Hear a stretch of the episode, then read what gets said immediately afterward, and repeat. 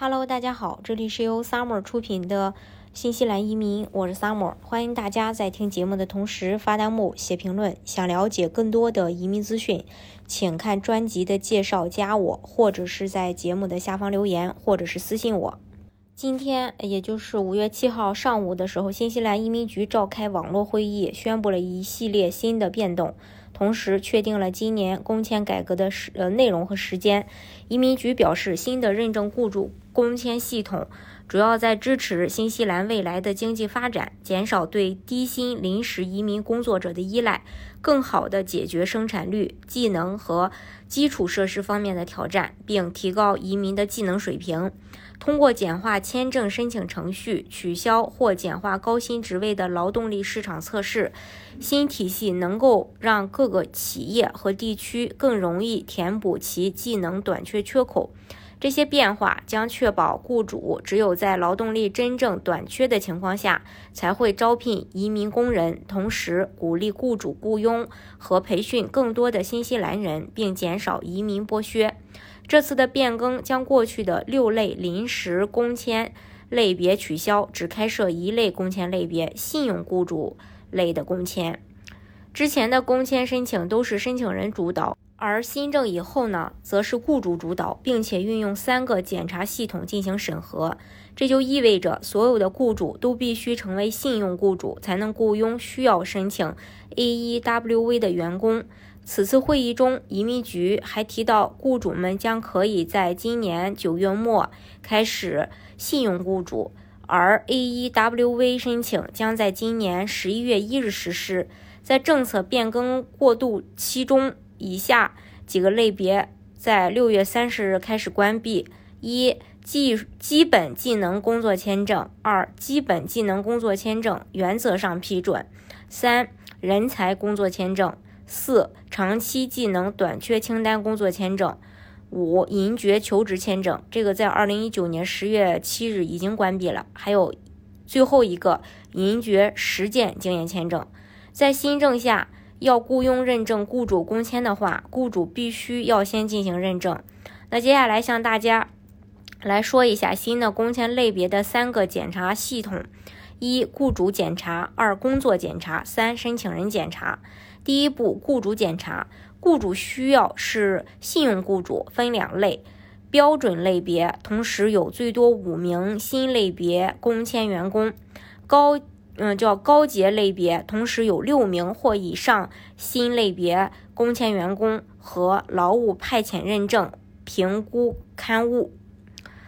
标准类别的要求主要有三点：第一，必须真实的经营生意，包括持有。NABN 以及向呃税务局注册。二，必须近期没有违反任何移民法和雇呃和雇佣法的条规。三，会有相关减少剥削危险的呃措施，完成雇佣模板，为非本地居民的员工提供他们所拥有的权利的指导，以及所有新西兰境内、境外招聘花销。高级类别的要求包括两点。一、满足标准类别的要求；二、随着时间的推移，必须改善所有员工的薪资和条件。另外，信用雇主的申请可在移民局呃官网系统进行递交。呃，首先，雇主的 NZBN 会将您的信息与移民局的平台进行连接。二、系统里会要求提呃您提供所有需要的信息。三、支付申请费用。如若获批，雇主最初将获得十二个月的认证之后的更新，特许经营人和雇主作为第三方为员工申请 AEWV 的这个获得呃十二个月的认证，其他的雇主则会获得二十四个月的认证。第二步，工作的检查，在这个步主。呃，这一步当中呢，移民局会去检查一雇主是否是信用雇主，并且依旧满足作为信用雇主的要求；二，雇佣是合理的，呃，雇佣和雇这个符合雇佣规定市场薪资，至少每周三十小时的工作；三，没有新西兰本地人适合该职位。第三步就是申请人的检查，包括四个步骤。第一，申请人必须有雇主要求申请该类签证；二，雇佣细节必须符合第二步要求；三，申请人必须有资格胜任该工作，比如相关学历；四，申请人必须满足健康、品行，呃的一些相关要求。除此之外，移民局还提到，二零二一年六月三十日会是一个关键节点，优才认证雇主工签、技能工签、劳动力雇佣认证。技能工签原则性批准政策将不会再接收新的申请。移民局透露，针对现有的雇主担保工签，会有有限的这个居住路径的签证，主要面向的是薪资达到中位数两倍的人。